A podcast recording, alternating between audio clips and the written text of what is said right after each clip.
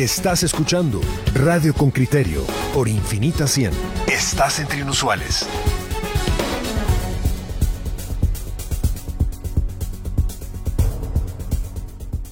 Vamos a abordar una discusión sobre la luz, la luz que no llega a muchas comunidades, la luz que no está al alcance de todos, la energía eléctrica. La energía eléctrica, sí.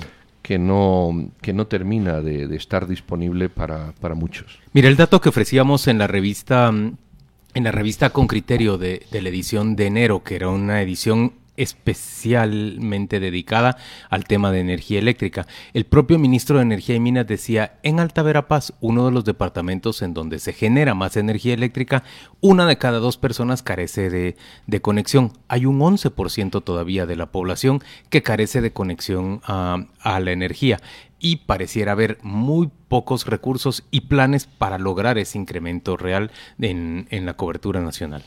Vamos a escuchar la nota de Natalia Gámez y luego hablamos con nuestra invitada. Ah, tenemos un error entonces en el envío de en el envío del audio. Vamos a ubicar la nota correcta para poder eh, reproducirla apropiadamente. Es una investigación que desarrolla eh, Natalia Gámez sobre por qué existe todavía un 10%, 11% de remanentes sin cobertura de energía eléctrica en nuestro país. Mire, le comento datos muy rápidos acerca de ese 11%. Eh, tenemos, tenemos la invitada en línea con la que podemos hablar mientras buscamos la nota y así le entramos al tema. Tenemos a Carolina Grajeda en línea. Carolina fue asesora técnica de la Gerencia General del INDE y formó parte de la elaboración de este plan de estructura. Carolina, buenos días. Eh, muy buenos días, gusto de oírlos. Igualmente, muy amable. Eh, ¿Cómo, cómo explicar al ciudadano medio este divorcio? entre generación, generamos mm, elegía incluso para exportar, y en cambio no, no tenemos o no tienen en muchos lugares energía. ¿Cómo explicar esta, este, contraste? Bueno, eh, eh, realmente eh, son temas diferentes, ¿verdad? Porque la generación se refiere a la generación de electricidad. Ajá. Eh, luego viene el sistema de transmisión, que es a través de donde se conduce la energía eléctrica. Y luego está el sistema de distribución, a través de donde se distribuye la energía, la energía eléctrica hacia los hogares. Eh, en ese sentido, la distribución de la energía eléctrica se, se complica, porque para llegar a los hogares se necesita de toda una red de infraestructura eléctrica para poderlos conectar. Y las inversiones, dada la lejanía de las regiones rurales, se hace costosa. Esa es la dificultad central, es la topografía, la distancia en que se encuentran estas comunidades. Antes de darle paso, yo iba a contar que principalmente se concentran en Alta Verapaz, ese 11% que carece del servicio de energía eléctrica porque las torres, porque los conductos no han llegado hasta sus viviendas, se encuentran distribuidos allí en Alta Verapaz. ¿Es esa la única dificultad? Quiché también. ¿Y Quiché? En menor medida, sí. ¿Es esa la gran dificultad? La topografía, las distancias, los terrenos. Una de las dificultades. Otra de las dificultades es, eh, digamos, que no existen eh, caminos de acceso en las zonas rurales para llegar a esas comunidades. El otro tema es la, el costo, la inversión, porque el gobierno eh, se encuentra imposibilitado de acceder con fondos propios a ese a esa infraestructura. Mire, Carolina, ¿cómo logramos nosotros pasar, dar este salto de una cobertura del, entiendo que era el 55% en 1998, corríjame usted por favor, era aproximadamente del 55% en 1998 al, al 89% que tenemos hoy. ¿Qué me dio? ¿Qué hubo? ¿Qué, qué, cambió para que eso se produjera? El, el, el salto fue la desincorporación de las empresas de distribución del INDE. La privatización de las empresas de distribución. Por, pero explíqueme qué significa que la privatización trajo una, un incremento de cobertura. Sí, los, los fondos de la privatización se, se creó un fideicomiso. Ese fideicomiso fue el que fundió la electrificación rural digamos, el, el, producto de la venta de las acciones de las empresas de distribución de INDES generó 101 millones de dólares. Y al mismo tiempo se creó el Fideicomiso de Administración de Obras Rurales de Occidente y Oriente, que inició con ese fondo de 101 millones y los aportes consiguientes del INDE, bonos del Tesoro de Guatemala, préstamos para totalizar un fondo de 333 millones de dólares, de los cuales se distribuyeron en infraestructura eléctrica 152 millones para líneas de transmisión y subestación y el resto para completar los 333, si mal no recuerdo, 182 millones para horas de distribución. Carolina, entonces yo debo entender que con un poco más de 300 millones de dólares se logró completar la, interconexión o, la, o el alcance de la cobertura para una gran cantidad de, de la población. ¿Por qué resulta mucho más caro ahora eh, alcanzar a ese 11% de población que todavía no está conectado a energía eléctrica? ¿Porque están en áreas muy remotas y están ellos muy dispersos? Sí, y porque los precios de construcción también han, han variado a través de los años, ¿verdad? Y entonces la infraestructura es más cara. Cuando inició el PER, el costo por usuario se, se trasladaba como en 650.66 dólares. Al terminar el PER en el 2015, el costo por usuario ya estaba en 1.300 dólares. Ahora, desconozco cuál sería el costo. Usted dice son dos cosas distintas y así es. Eh, ¿A quién le corresponde construir la, vamos a decir, la red de distribución para que las generadoras puedan eh, satisfacer las necesidades? Dicho de otra manera, usted tiene un supermercado, pero si no tiene un camino para llevar la comida, la comida nunca llega al lugar. No es culpa del supermercado, porque usted está diciendo son dos cosas distintas. El generador mm, genera, produce. Ahora, ¿quién es el responsable de desde donde no llega o desde el último punto en el que llega la electricidad o la, la energía, llevarla al usuario? Eh, la, empresa distribuidora, pero la empresa distribuidora obviamente hace un estudio económico y si los usuarios no son rentables, no, mm. no invierte, ¿verdad? En pocas palabras, ¿para qué llevar una torre, líneas de transmisión si la comunidad será muy pequeña y no, no garantiza el retorno de la inversión? Entonces, ¿a quién le compete? ¿Y por qué hemos al Estado, ¿verdad? ¿Y ¿Por qué llegamos al 2021 sin que estas comunidades sean alcanzadas? Falta, falta de inversión y de política. El gobierno tiene la política, porque de hecho la tiene. Lo que no tiene son los fondos. Yo creo que actualmente está el, el Ministerio de Energía y Minas tramitando un préstamo a través del BID para continuar con la electrificación rural a esas familias a las que no ha llegado la inversión eléctrica. Ya, entonces nos gastamos el dinero que se produjo de, de la privatización de, de la distribución, eh, nos lo gastamos en alcanzar aproximadamente al treinta y pico por ciento de población que todavía no estaba alcanzada y ahora para este 11 por ciento necesitamos salir a, pedir prestado. Hay un plan, entiendo, que, que, contempla que durante este periodo de gobierno se cubran por lo menos tres puntos más porcentuales de, de población, que se logre alcanzar a un 3 por ciento más de la población. Eh, eh, ¿Tengo correctas las cifras, Carolina? Así es, así es. Muy bien, pues le agradecemos enormemente que nos haya acompañado en esta mañana y le pedimos nada más que permanezca un instante con nosotros. Vamos a escuchar ahora el reportaje que Natalia Gámez ha producido sobre este tema y quisiéramos su opinión después. Dedíquenos, por favor, un minuto y medio más. Con gusto. Reportera con criterio. Alberto Chuf es agricultor, tiene 48 años y es padre de cinco hijos. Chuf vive en la aldea Ceposil en Chisec, Alta Verapaz a 317 kilómetros de la capital. Su casa de madera no recibe energía eléctrica. Aún cocinan con leña y el panel solar que posee le alcanza para alumbrar tres bombillas. Sí, hay veces porque hay veces está nublado y hay, hay, días siempre eh, se queda así lloviendo y oscuro, entonces es difícil un poco. Si hay uno tiene, eh, digamos, una estufa, una computadora, o equipo de sonido Eso no funciona. No a todos les alcanza para comprar un panel, dice Lizardo Mucú, integrante del Consejo Comunitario de Desarrollo de Ceposil.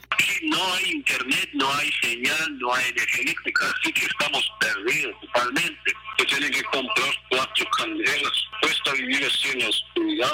Alta Verapaz es el departamento con la menor cobertura eléctrica, 44.5%. Según el censo 2018, el 11.9% de las casas o 388 mil hogares no tienen electricidad. En 1996, Guatemala aprobó la Ley General de Electricidad, la cual trasladó la distribución de la energía eléctrica al sector privado. Carmen Urizar, exministra de Energía y Minas, participó en la elaboración y recuerda. El proceso de modernización contempló tres cosas. Justamente eliminar el monopolio legal que tenía el INDUS y el otro componente de la reforma, que tal vez fue el más importante, y ahí nace la Ley General de Electricidad, es que justamente se iba a eliminar el monopolio, pero se iba a requerir una nueva normativa, justamente para evitar de que se generaran monopolios en la parte privada. El tercer componente, que ahí es donde hay el vínculo con la electrificación rural, es que se creó el PER, que es el Programa de Electrificación Rural.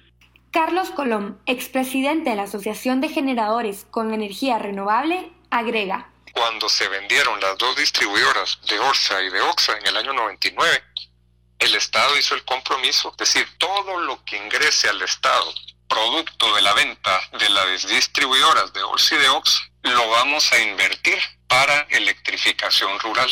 Y se creó un fideicomiso, que se crea este fideicomiso al que se le inyectan 101 millones de quetzales, más 232 millones, porque la meta era llegar a 333 millones de dólares que servían para electrificar 270 mil nuevas viviendas. La rápida expansión se debió a que la ley obligó a las empresas a extender su red a todas las viviendas a 200 metros de la punta de sus instalaciones. ¿Por qué la expansión no llegó a abarcar nunca ese 11.9% del país? Uno, porque las empresas dejaron de expandirse porque era muy costoso. Y dos, el Estado se quedó sin fondos para electrificar. Este dos, sumado al agotamiento del fideicomiso. En el año 2000, la ley de la tarifa social para el suministro de la energía eléctrica llevó al Instituto Nacional de Electrificación a subvencionar el consumo. Germán Canastug, expresidente de los 48 cantones de Totonicapán, lamenta la privatización. De alguna manera el Estado tuvo que estar a la vanguardia, en todo caso, si ya no tenía esa capacidad de prestar un servicio de calidad,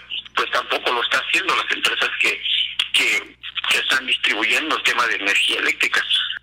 Hay comunidades donde de verdad la gente tiene que costear los postes, tiene que costar el costo del traslado de, de los cables de alta tensión. Y si de alguna manera se desea mover un poste, las empresas están cobrando 12 mil a 15 mil. ¿Qué tal? Muku, el líder de Chisec, intenta conseguir electricidad para 10 comunidades cercanas, pero el costo es impagable. El precio es de 35.532 quetzales y él estima que el ingreso mensual de las familias es de 1.050 cuando hay empleo. Natalia Gámez, Radio con Criterio. Eh, Carolina, seguimos con usted, ¿verdad? Sí. Ah, si ha escuchado la nota, ¿qué, ¿qué comentario le merece? Medio la oí porque no se oyó muy claro, pero sí tengo idea de lo que hablar. Pues la pregunta, Carolina, es si usted cree realmente que nosotros vamos a poder alcanzar a ese 11% de, de la población en el corto plazo. Y la otra pregunta tiene que ver también, en realidad nosotros estamos dándole cobertura a este tema justo a partir de, de, la protesta que Codeca desarrolló la semana pasada. Codeca, usted sabe, el Comité de Desarrollo Campesino pide la renacionalización del sistema de distribución de energía eléctrica. Uno de los argumentos para adversar esa renacionalización tiene que ver con que la venta o la privatización o la desincorporación de esos activos permitió, como ya nos explicaba usted anteriormente, que se ampliara enormemente la, cobertura de, energía eléctrica, pero hay mucha insatisfacción en, en muchos consumidores respecto del servicio que reciben. ¿Usted qué opinión tiene frente a esta, frente a esta conflictividad en nuestro país? Mire, la verdad es que la nacionalización no sería factible, porque como usted sabe, todo servicio debe ser pagado. Y si el, el sistema es nacional y la gente pretende no pagar un servicio, Pero, pero ¿de dónde, ¿de dónde saca usted el dato que la gente quiere no pagar, que lo quiere regalado? Bueno, porque recuérdese que eh, hubo ciertos departamentos, San Marcos y de San Marcos pues, específicamente, que se nacieron ciertos movimientos que se opusieron al pago de la energía eléctrica. Y de hecho se conectaron solos, pues, y adeudan una gran cantidades a de Orsa y a de Oxa. Entonces, usted hace la equiparación entre nacionalización y gratuidad. ¿Cree que la gente lo que quiere es la energía gratuita? Pues eh, así pareciera, ¿verdad? Realmente habría que analizar qué es lo que ellos quieren. Estoy con lo correcto que ellos quieren un mejor servicio, pero sí, un mejor servicio implica inversión y si es una empresa, ya sea el Estado o nacional, en un servicio se gasta. Entonces deben de, compensar los gastos de que, en que se incurren. Eh, Nosotros constantemente estamos conversando sobre este tema, sobre la conflictividad social y sobre los reclamos que escuchamos en torno al servicio de energía eléctrica. Mi pregunta es, eh, Carolina, según su punto de vista, ¿por qué ha tardado tanto en resolverse? Eh, ¿Por qué no hemos visto a un grupo de diputados que representen a estas poblaciones, a un grupo de alcaldes, eh, sentarse en una mesa y presentar una solución inmediata. Digo inmediata porque han pasado prácticamente 20 años desde que nosotros estamos em, registrando este problema, pero ciertamente en, en, los últimos años el reclamo se ha convertido en un, en un movimiento que cobra cada vez mucho más fuerza. Sí, mire, ahí en el tema del servicio, eh, como le decía, tienen razón en algunos, en, estos temas. El otro tema es que en el cobro de la factura eléctrica han anexado el cobro del alumbrado público.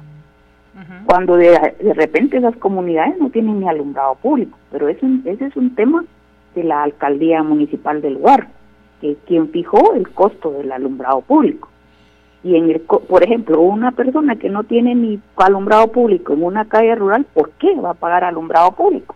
Entonces, eso realmente está mal regulado en la factura de energía eléctrica. Pero, pero eso es una protesta que deberían de responder los alcaldes a quienes no cuestionan estos movimientos. Estos movimientos no cuestionan a los alcaldes a que expliquen por qué razón incluyen este alumbrado público y dónde van realmente esos fondos, sino que directamente se van a una solicitud de, intervención eh, cuando el problema, usted lo acaba de precisar. Eh, eh, para concluir, Carolina, ¿cuánto necesitaría el INDE para... O el PER para terminar esta cobertura, ¿es esto? Sí, pero el INDE tiene, tiene posiblemente una misión de, de, crear una infraestructura. sea quien sea, eh, eh, a cuánto ah, podría ascender en un marco de, cálculo el que eh, pues llegar hasta el último individuo, vamos a decirlo así. En, en este momento yo le diría así tentativamente, de unos 400 a 600 millones de dólares. 600, 700 me está diciendo alguien también por la vía por la vía del WhatsApp. millones de dólares. sí, sí, sí, millones de dólares, de dólares. De dólares. Muy bien, pues. Tomando en cuenta la población actual, porque acuérdense que también eso cambia mucho a través de los años. Claro, porque, se incrementa la población. Incrementa la población.